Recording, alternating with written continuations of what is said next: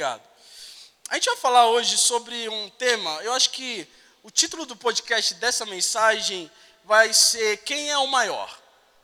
Quem é o maior? Quantas vezes nós nos perguntamos isso? Quem, quem, é, quem é o melhor? Quem é o maior? Quem, quem sabe mais? Quem, quem é mais inteligente? Quem é mais bonito? Quem é mais forte? Quem é mais gordo? Quem é mais bem vestido, estilo? E quem é mais. Eu ia falar Riachuelo, mas minha namorada gosta muito da Riachuelo. Tem várias coisas assim, sabe? Quem é mais básico? Ou quem é mais colete e tal, né? Né, Dinho? Hã? Pá. Mais diferente. A gente toda hora está nessa vibe de saber quem é mais. Quem é o melhor? E isso automaticamente, sabe o que acontece? Gera insegurança dentro de nós, não é verdade? Que a gente olha para a pessoa do lado e fala: Nossa, mas ela é tão mais bonita que eu. Hum, você já viu o cabelo dela? Ah, já fui sete vezes no estúdio W, não fica assim. Não. Não. Comprei a mesmo, mesmo sapato dela. Não ficou igual. Mesmo look.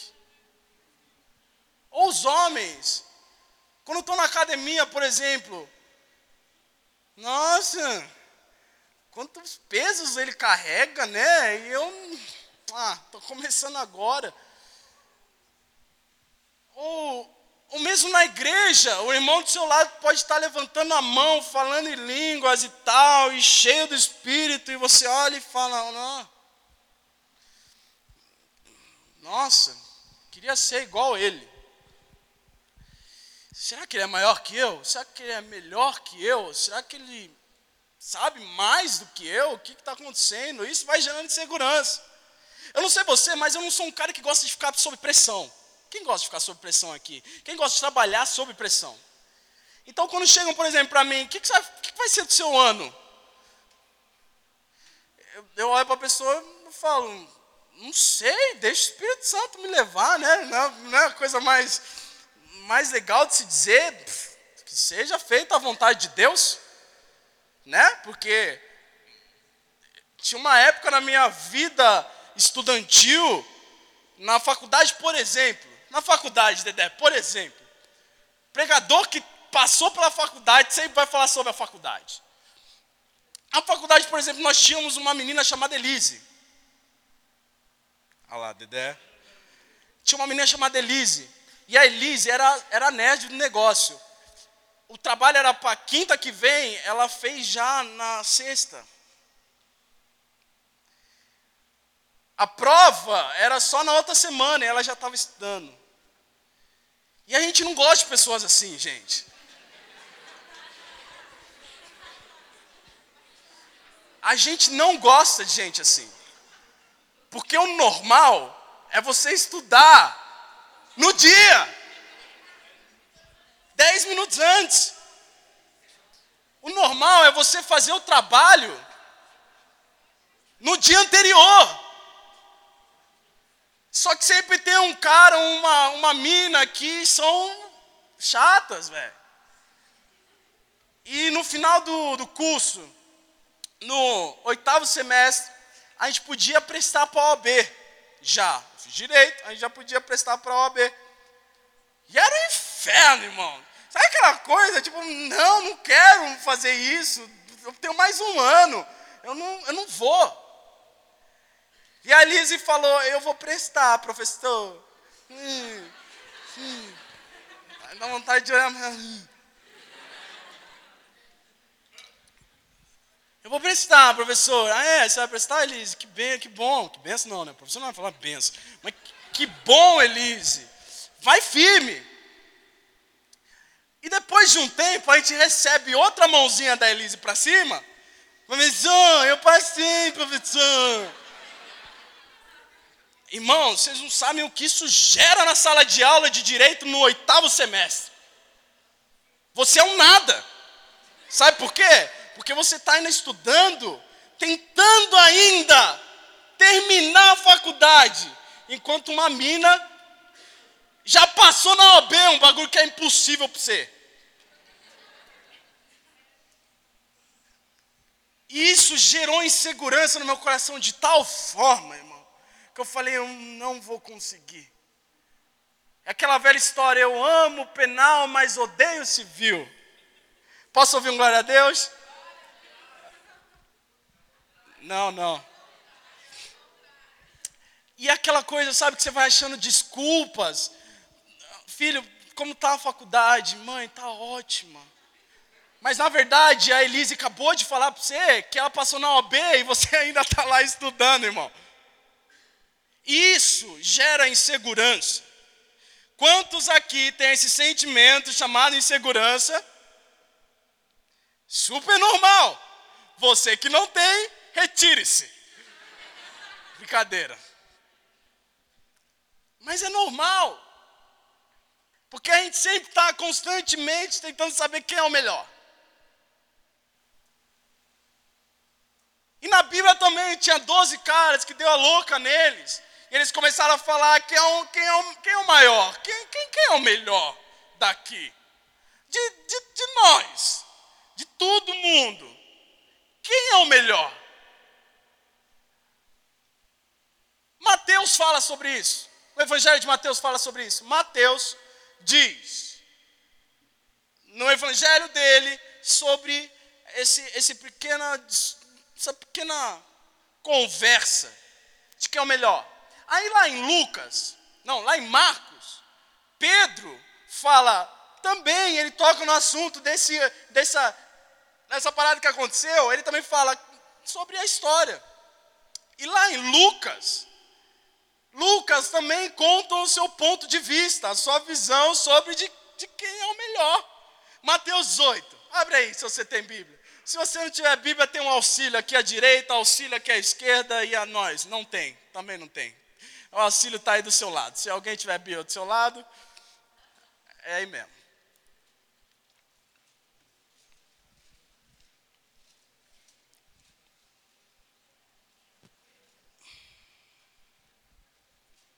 Antes da gente ler, eu queria falar para vocês que a Bíblia continua a mesma, amém?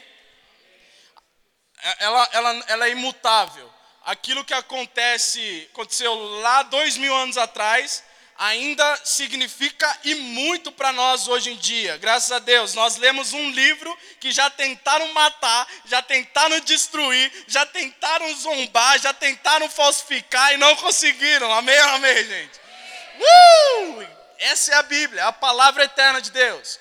E a Bíblia sendo isso, a gente vê que Mateus, Marcos, Pedro e Lucas, eles contam a mesma história, só que com visões diferentes. Vamos lá. Mateus 18, versículo 1 diz assim: Naquela hora, aproximaram-se de Jesus os discípulos, perguntando: Quem é, porventura, o maior? No reino dos céus. E Jesus, chamando uma criança, colocou-a no meio deles e disse: Em verdade, em verdade vos digo que se não, não, vos converterdes e não vos tornardes como crianças, de modo algum entrareis no reino dos céus. Portanto, aquele que se humilhar como essa criança, esse é o maior do reino dos céus. E quem receber uma criança, tal como esta, em meu nome, a mim me recebe. E nós todos lutamos com insegurança, irmãos.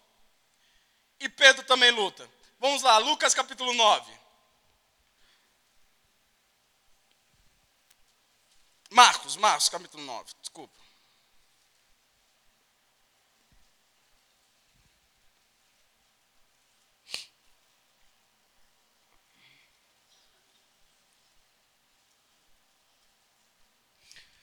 Quantos estão aí? Marcos capítulo 9, amém? Versículo 33 diz assim: Tendo eles partido para Cafarnaum, estando eles em casa, interrogou os discípulos: De que é que, de, de que é de, que discorrieis pelo caminho?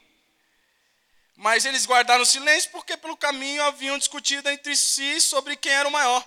E eles e ele assentando-se chamou os doze e lhes disse: Se alguém quer ser o primeiro, será o último, o servo de todos. Aí continua a mesma história. Blá, blá, blá, blá, blá. Aí vamos lá em Lucas 9. Só para você falar, só para você ver que eu não estou mentindo. Vai marcando, se puder. Lucas 9.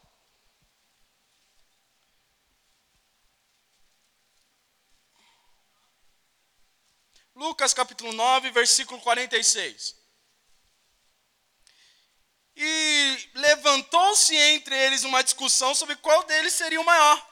Mas Jesus, sabendo que se lhe passava no coração, tomou uma criança, colocou-a junto a si e lhe disse: Quem receber essa criança, meu nome me, me recebe, e quem receber a mim, recebe aquele que me enviou, porque aquele que entre vós for menor de todos, esse é o grande. Se quiser ler de novo, lê em casa depois, tá? Mas a ideia é que está todo mundo aqui falando no mesmo lugar, da mesma história, só que de visões diferentes, amém? E a gente vai chegar nessas visões diferentes. Continua comigo, irmão, por favor. Você já se deparou com um momento onde a gente tem uns problemas problemas internos mesmo, porque eu chamo isso como um distúrbio mental, eu acho, que você, um amigo seu chega perto de você e fala: "Nossa, eu terminei com a minha namorada". E de repente alguma coisa dentro de você liga e fala: "Nossa, como deve ser ruim ser você, né? Eu sou solteiro e estou muito feliz assim, né?" que você, nossa, nem queria ser você. Ah, não. Eu tô com um problema na minha família, cara. Muito, nossa, minha família é perfeita, assim. Se a sua não é, eu, eu só sei que a minha é perfeita. Eu gosto, na minha família é maravilhosa. E, e, esse distúrbio mental que dá na gente quando a gente não gosta muito da pessoa que está do nosso lado, falando o que, que ela está passando, isso é problema psicológico, gente né? E a gente acaba indo, indo atrás do quem é o mais bonito. Eu vou falar de novo, indo atrás do quem é o mais bonito, quem é mais forte, quem é mais aquilo, quem é mais aquilo.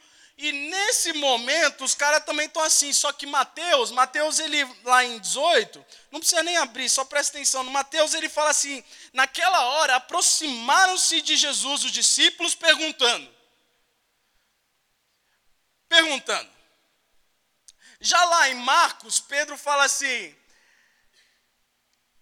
e depois que Jesus escutou, ele perguntou: O que, que vocês estavam falando enquanto a gente vinha para cá? E Pedro fala que eles começaram: é, Nada, Jesus. Não, não falamos nada. Tipo, sabe aquela pessoa que evita? Quantas pessoas você, você, você, Quantas vezes você foi essa pessoa que evita? E aí, cara, como você está? Ótimo, velho. Por que a pergunta? Você não está tá vendo? Comprei até um sapato novo. E, e Lucas, a palavra fala que, enquanto eles estavam lá, eles discutiam. Então, um estava perguntando, o outro estava evitando, e o outro, que era Lucas, diz que a galera estava discutindo. Esse cara aqui que é Mateus, ele foi chamado para pregar para os judeus. Para a galera, pra galera dos do, do judeus mesmo, de Israel. E a galera de Israel era assim: como você está? Como você está? Eu estou bem. Qual é a cor da sua camisa? É preta. Era bem direto assim. Então, o que Mateus está falando aqui, eles só estavam conversando. Aí a gente vai para Pedro. Pedro é um cara meio, meio, meio, meio bagunçado, certo? Pedro, ele era um cara que evitava. Ele pregava para as pessoas que eram evitadores. Eu não sei se essa palavra existe, mas vamos usar essa palavra. Evitadores. Pessoas que realmente são essas. E aí, cara, como você está? É... Óbvio que eu estou bem, cara. Sai. Por que, que eu estaria mal? Aí tem Lucas. Lucas era o doutor. E, e Lucas era, era chamado para pegar para os gregos. E, e os gregos eram aqueles que não tinham Torá, eram aqueles que não tinham a, a bagagem judaica do, do, negócio todo. Então, Lucas, ele, ele, ele faz o que os gregos fazem mais de melhor, assim, de muito bem. Eles discutiam. Então, Mateus, ele conversou, simplesmente perguntou. Marcos, sendo Pedro, falando para Marcos, eles evitavam. E Lucas, eles estavam discutindo. E, e eu, eu, eu, eu acabei percebendo que no nosso meio de jovens, nós temos esses, esses três tipos, essas três categorias. As pessoas diretas, quantos são diretos aqui? É a minoria, irmão. É aquela pessoa assim, você me parou de seguir no WhatsApp, né? No, no, no, no Insta, eu sei. Por quê? Você está com um problema comigo? Eu não sou mais seu amigo? Como que é? O que, que foi? Hã? Você sabe que eu tenho Snap? Você não me seguiu lá ainda, hein? Né? É, tá difícil, né? Por que, que você não leu a mensagem que eu, que eu te mandei ontem? Eu vi os dois verdinhos lá. A gente não é amigo? Fala, fala agora. Porque a gente, a gente não é amigo mais? Tem essas pessoas. As pessoas diretas. Hã? Aí tem os evitadores. Quem é evitador aqui? É, irmão! O evitador é assim, é aquela pessoa. Nossa, que camiseta bonita. Você acha que eu me visto pra você? Você acha que precisa da sua opinião? Por quê? Lógico que é bonito. Eu, eu comprei?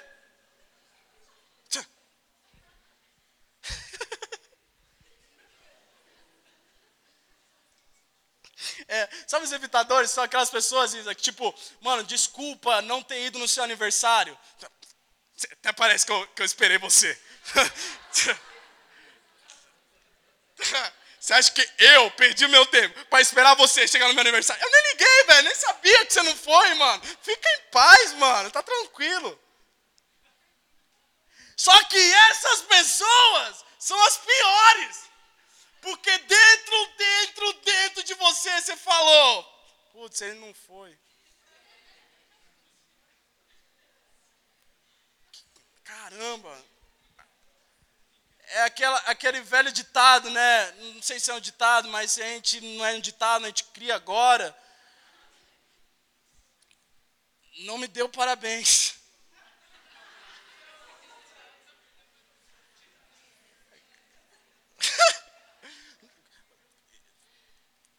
Desculpa, eu, eu aquela velha, aquele velho poste. Gente, eu amo pregar para vocês. Está vendo como muda? Eu gosto disso. Eu gosto de me sentir à vontade. Obrigado. Glória a Deus por vocês. É aquela velha, aquele velho poste. Eu sei que é tarde, mas eu queria te dar parabéns ainda. OK? Eu tinha muita coisa no meu dia ontem para fazer, mas eu, eu vim te dar os parabéns, tudo bem?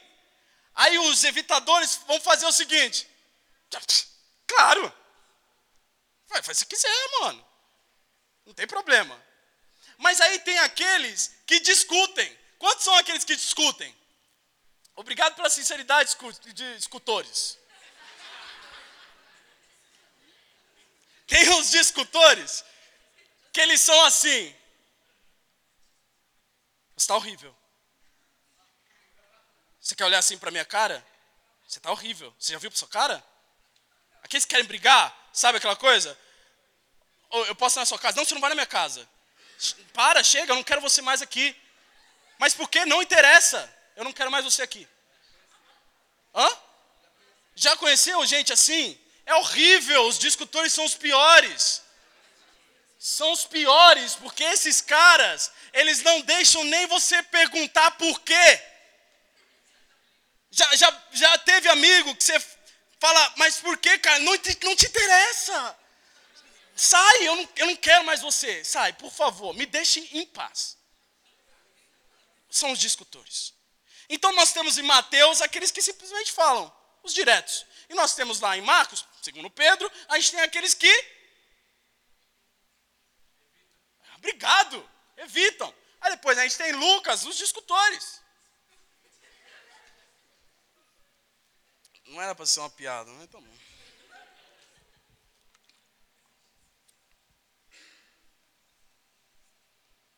E nós somos esses, essas pessoas, gente. Essas pessoas que se escondem atrás de tudo isso, sabe? A gente quer, quer parecer uma, uma coisa para os outros, a gente não quer demonstrar fraqueza para o nosso irmão que está do nosso lado, porque se a gente demonstrar fraqueza para o nosso irmão do lado, ele vai, ele, ele vai perceber que, a gente é, que ele é maior do que eu, que ele é melhor do que eu, que ele aguenta mais do que eu, mas na verdade, quem demonstra suas fraquezas é o cara que tem mais, mais certeza de quem ele é.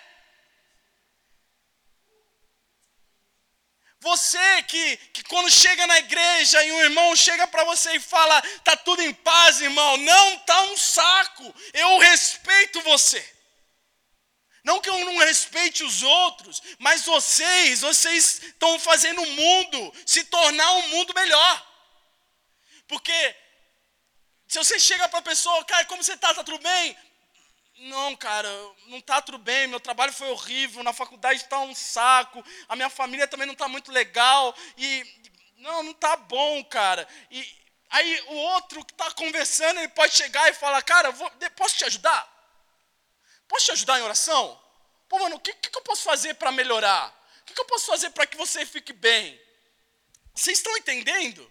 Só que nós somos essas pessoas, igual esses três discípulos, eles, eles estão camuflados atrás da insegurança deles, que os, blo que os bloqueiam. Eu estava conversando com o irmão meu antes do culto agora, e, e é normal, gente, a gente falar, cara, você ficou triste com isso que aconteceu? Não, mano, nem me afeta. Ah, você acha que me afeta? Lógico que não. Vai, vai com Deus. Mas na verdade o melhor seria, cara, eu estou triste. Me afetou sim. Mas Deus tem um propósito em todas as coisas. E se está acontecendo comigo agora, é porque o propósito de Deus tem que ser completo desse jeito. Só que não. Nós somos pessoas que, em meio à insegurança, nós nos, nós nos fechamos. E essa é a mensagem da geração, eu acho. De, de, vocês que estão no colégio, ou entrando na faculdade, ou vocês já são formados, ou, né, Robertinho, sei que já é o cara, já jovem de 40 anos. Nós somos essa geração onde a gente se esconde atrás da nossa segurança. E os discípulos não eram diferentes, os caras viviam três, vivendo três anos e meio com Jesus, mas de repente deu a louca de perguntar quem é o maior. É Pedro? É Tomé? É João? Tiago? Felipe? Quem é o maior? Aí Jesus faz algo incrível. Jesus é incrível. Olha para a pessoa do seu lado fala isso para ela: Jesus é incrível. Nossa, mas fala para que ela acredite, sabe? Fala de novo. Jesus é incrível, cara.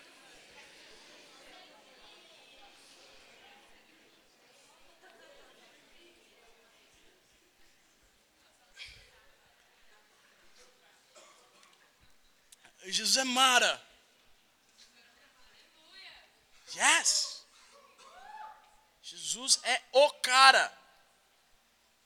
Uma vez que eu subo aqui, eu preciso afirmar que Jesus é o cara. Então, uns perguntavam, outros discutiam e outros evitavam, mas Jesus faz algo incrível. Ele pega uma criança, coloca ela no meio deles e fala: se vocês se tornarem igual essa não pessoa, vocês serão maior.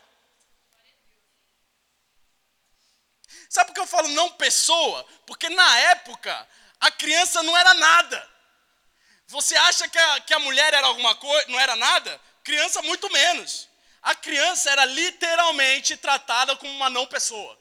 Ela não era uma pessoa. Ela tinha que ainda gerar dentro dela a maturidade para se tornar uma pessoa. E ele fala mais: vocês não têm que ser só igual essa não pessoa, vocês têm que amar as não pessoas. Quem é não pessoa na sua vida, irmão? Quem é aquela pessoa que você fala, não, ela não, ela não é um ser humano para mim, não. Eu nem vou me misturar com ela. Ah, ah, ah, ah. Eu não vou entrar nesse mérito, mas imagina só, quantas pessoas acham que as prostitutas não são pessoas? Os drogados não são pessoas. Mendigos não são pessoas. Eles não estão na minha sociedade, no meu grupinho, velho. Não, não, não, não, se, não, não se mistura, por favor. Quantas vezes a gente fala, nossa, aquela mulher super cheia de si, ela é uma não pessoa para mim, eu nem quero ela perto de mim, sai daqui. Mas Jesus está falando: enquanto vocês não se tornarem essas não pessoas e amarem as não pessoas, vocês não serão o maior.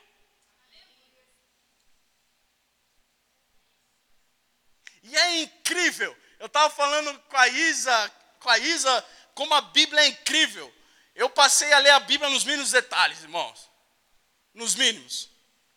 E eu percebi aqui que em Mateus Jesus faz uma coisa, em Marcos Jesus faz outra.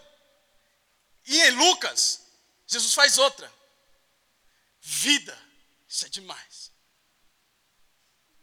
Em Mateus, que pergunta, aquele cara que pergunta, que é direto, ele, ele, ele viu a história numa visão. Quantas vezes a gente está no meio da rodinha dos amigos que presenciaram o mesmo momento, mas um fala de um, de um jeito diferente? Hã? Me ajuda, gente. É ou não é? É? Mano, deixa eu contar o que aconteceu. Então, aconteceu isso, isso, isso, ABC. Aí vem um outro, deixa eu contar o que aconteceu no dia. JKL. Aí vem um outro que. Deixa eu contar o que aconteceu. WXZ. YZ.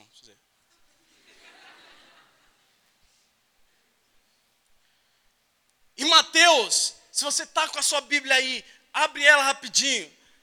No, no versículo 18.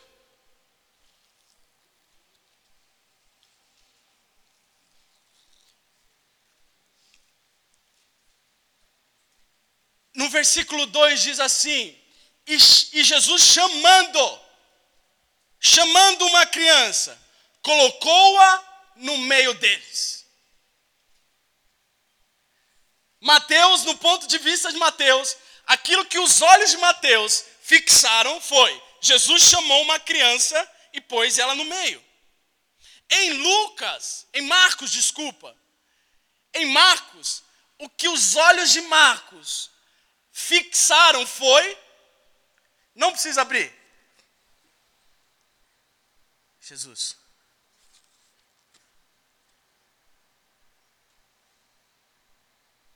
E trazendo uma criança, colocou-a no meio deles e tomando-a no, nos braços, disse-lhes.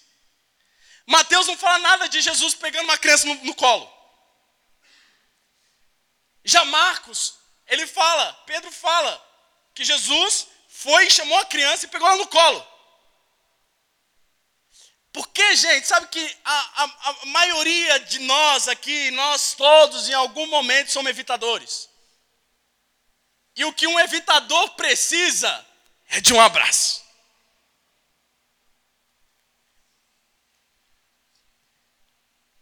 Não foi bom, hein?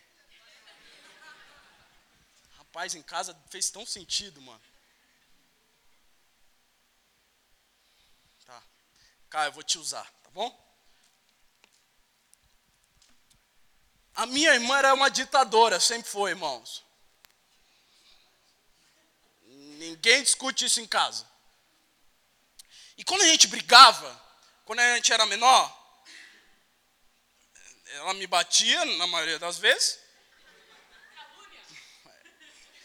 Aí, quando a gente brigava, a gente, meus pais sempre falavam assim: dê um beijo e um abraço. Quantos estão comigo? Façam as pazes, dê um beijo na sua irmã e um abraço na sua irmã.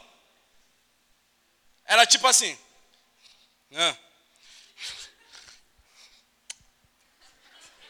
Que saco, ela sempre faz isso, droga aguento mais essa menina. Felipe, abraça sua irmã. Ah, oh, pai, não quero. Aí a gente ficava bravo com os nossos pais. Aí o pai chegava e falava, Felipe, vem me dar um abraço. Meu pai fazia isso. Me dá um abraço, Felipe. Depois eu ter tomado uma surra, me dá um abraço, Felipe.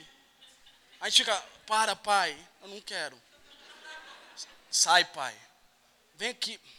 Ah, sai, pai. Aí, aí ele vai, pega você e te abraça, e você. E de repente você começa a ceder. Ah, tá bom, pai. Eu te amo, Felipe. Eu também te amo, pai. Me dá um beijo na boca. Não. É aquela coisa tipo.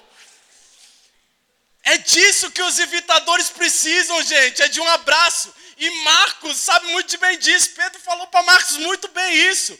E o que ele fitou nos olhos era Jesus pegando a criança no colo. E note que nós estamos na história. Nós somos os discípulos. Sendo aqueles que perguntam, sendo aqueles que evitam, sendo aqueles que discutem. E Jesus está falando para nós nos tornarmos igual as crianças. Nós somos, e para sermos o maior, nós teremos que ser igual as crianças. Só que Lucas, Lucas está escrito outra coisa. É incrível. Lucas fala, mas Jesus, sabendo que se lhe passava no coração, tomou uma criança e colocou-a ao seu lado. Então, para, pare, para e pensa. Pensa só um pouquinho, gente.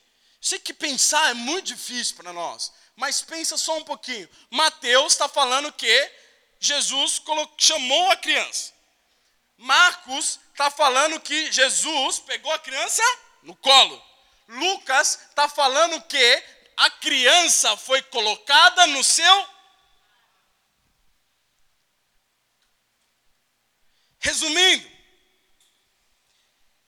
o que Jesus está falando é o seguinte, galera, eu chamei vocês.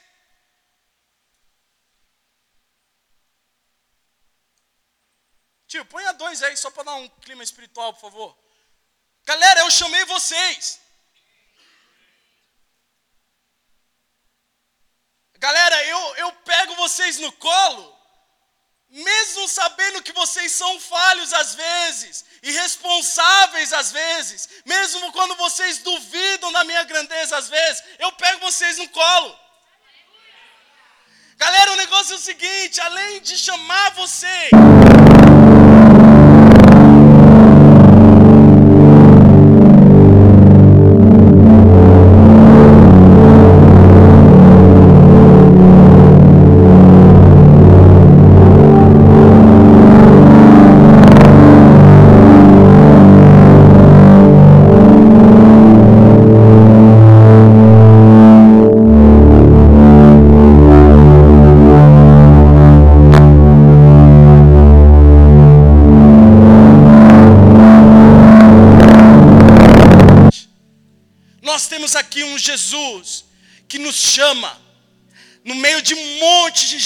Uma multidão, Ele nos chama e nos coloca no meio. Nós temos um Jesus que, meio à nossa responsabilidade e responsabilidade, Ele pega a gente no colo e fala: Você é meu. Ah, como é bom estar nos colos dos nossos pais. Hoje não dá mais, mas era muito bom. Olha lá, a gente tem uma pequenininha. Ela com certeza está amando isso, porque ela não sabe nada além disso para ela é tudo, tudo, tudo para ela é aquilo lá. Quantas vezes a, a Rani, você solta o Miguel e o Miguel quer você de novo?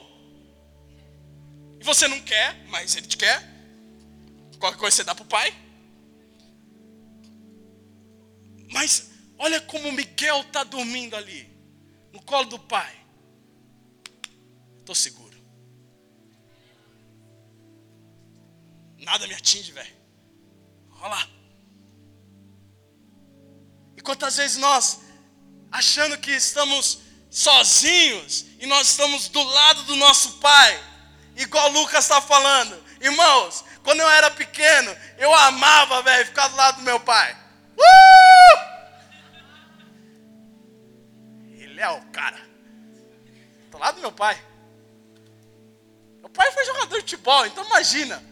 Sabe aqueles menininhos que pega a mão do Messi, do Cristiano Ronaldo e tudo mais? Eu era um dos menininhos. Então eu pegava a mão do meu pai e falava: No, eu vou entrar em campo agora. Meu pai é o cara. Vamos lá, pai. É nós. Manda ver. Cara, era sensacional, por quê? Porque eu tinha uma certeza absurda de que meu pai era o cara, só de estar do lado dele. Sabe qual é a parte mais fascinante, Pri? De estar do lado do, do, nosso pai. Para mim, como futuro pai, é que o meu filho não vai perceber que eu sou baixinho até um certo ponto da vida dele. Ele vai olhar para mim e falar: meu pai é muito grande, velho. Uau! Eu amo meu pai, ele é grande. Que da hora. Sou apaixonado pelo meu pai. Porque meu pai é enorme. Ele vai me proteger se alguém ousar me to tocar em mim. I have daddy.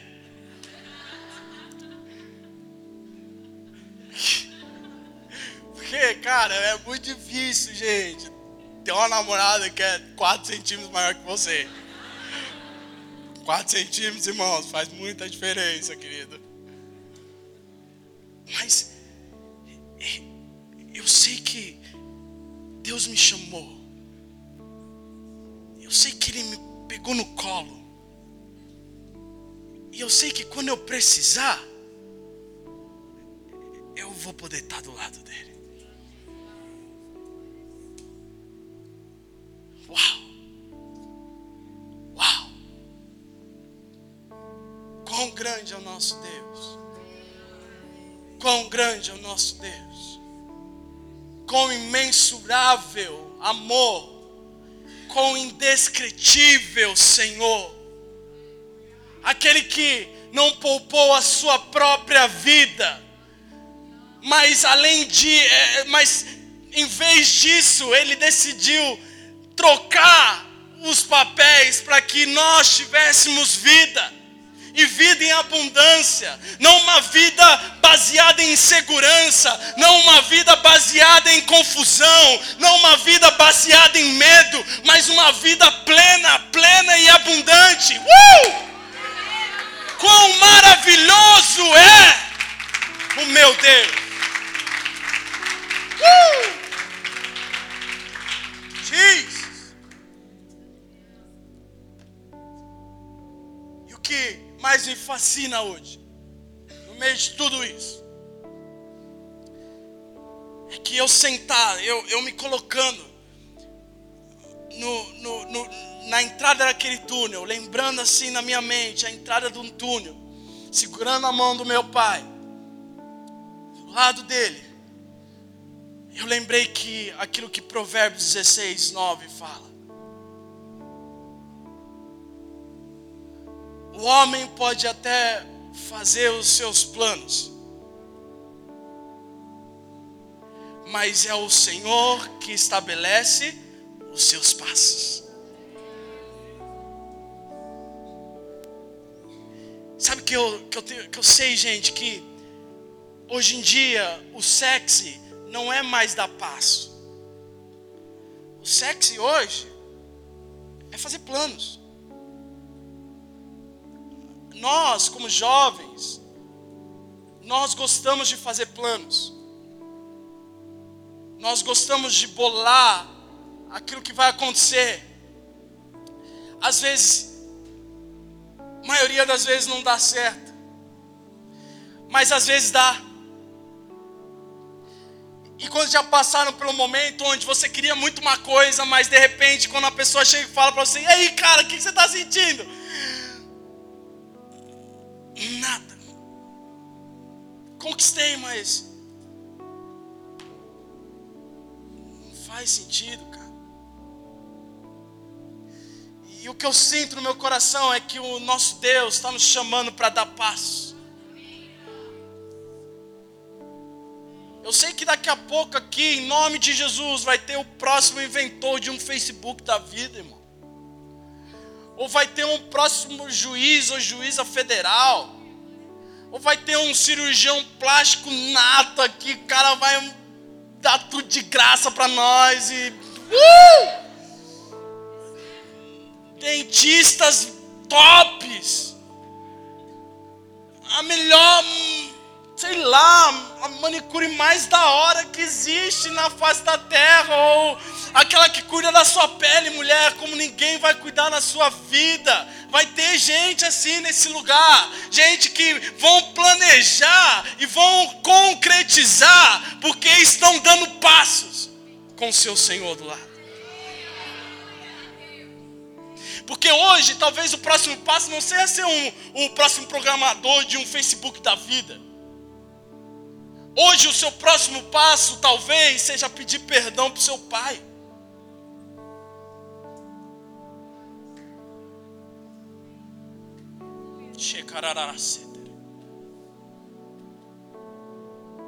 Talvez o seu próximo passo hoje, ao lado do seu Deus, é olhar para Deus e falar: É Deus, eu sei que eu tenho que fazer aquilo que está aqui, mas eu não sei como fazer.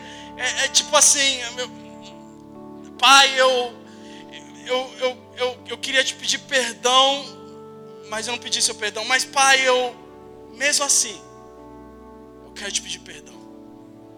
Eu não sei porquê, Pai, mas Jesus me levou a, a, a tomar essa decisão, porque Ser alguém lá na frente vai depender dos passos que você toma hoje.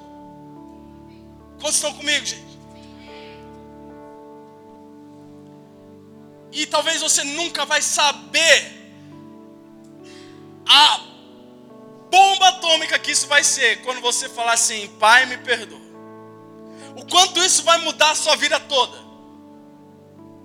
Talvez o seu próximo passo é, ter um compromisso com Deus e falar: Deus, eu sei que eu deveria parar de fazer aquilo, mas eu não consigo. Talvez esse é o próximo passo na sua vida.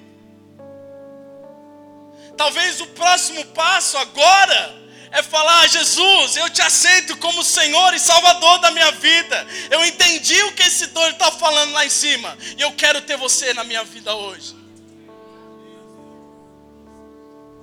Porque os homens pode até bolar os planos, mas quem dirige os passos é o Senhor.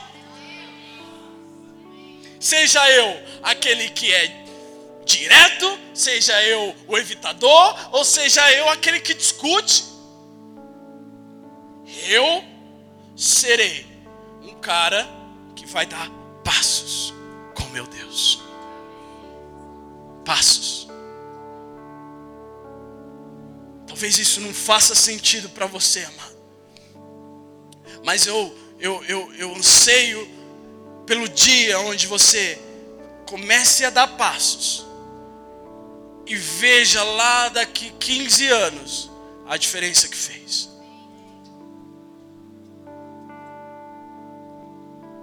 Todos nós, nesse lugar, precisamos dar algum passo. E se o seu passo nessa noite, talvez seja aceitar Jesus como seu único Salvador. Se você nunca fez isso, falou, Jesus, eu te aceito meu único Salvador. Eu quero que eu quero, quero andar com você. Eu quero que você me carregue no colo. Eu quero que você esteja comigo. Me coloque, me chame. Feche os seus olhos. Todos fechem os olhos, por favor.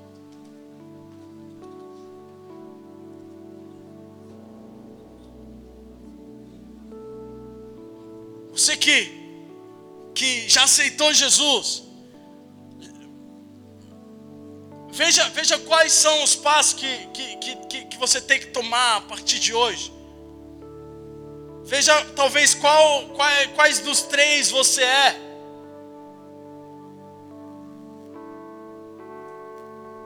E você que nessa noite foi impactado em algum momento, na abertura do culto do Gabriel, ou no louvor, ou na palavra, você que entendeu e quer seguir Jesus, quer seguir os passos do seu mestre, você levante as suas mãos no contar de três.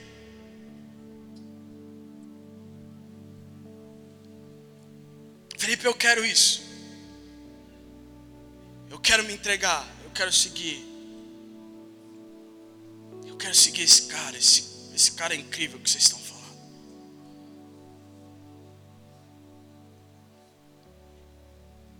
Vamos lá. Um, dois,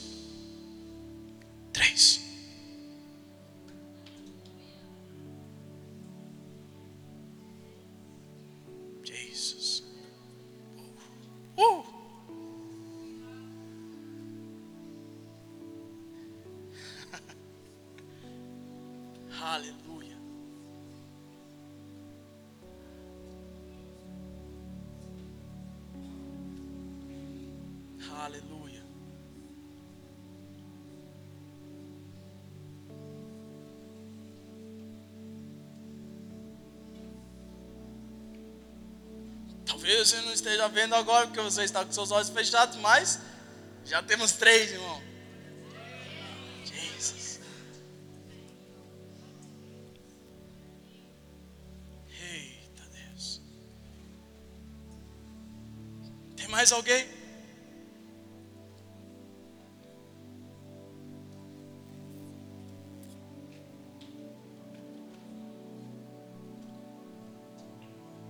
Tem pessoas aqui dentro que se comprometem a dar passos e seguir ao lado do seu Jesus em, um só, em, um, em uma só caminhada, em uma só direção? Se é você, coloque-se em pé.